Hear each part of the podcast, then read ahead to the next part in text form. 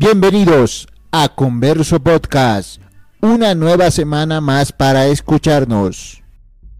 La mejor dirección. Durante toda la historia de los premios Oscar, solo cinco mujeres han sido nominadas para recibir el premio a mejor dirección. De ellas, la estadounidense Catherine Bigelow es la primera que se hizo con el galardón gracias a la película En Tierra Hostil. Catherine Bigelow nació el 27 de noviembre de 1951 en San Carlos, California, Estados Unidos. Hija de una bibliotecaria de origen sueco y de un empresario de la pintura, se licenció en Bellas Artes y después estudió cine en la Universidad de Columbia. A pesar de que sabía que estaba ingresando en un mundo de absoluto dominio masculino, Bigelow eligió vivir detrás de las cámaras, ya sea en la producción o dirección.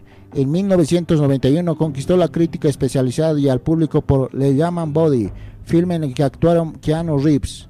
En 2010 se convirtió en la primera mujer en recibir un Oscar en la categoría de Mejor Dirección por The Hard Looker, presentado en América Latina como En Tierra Hostil.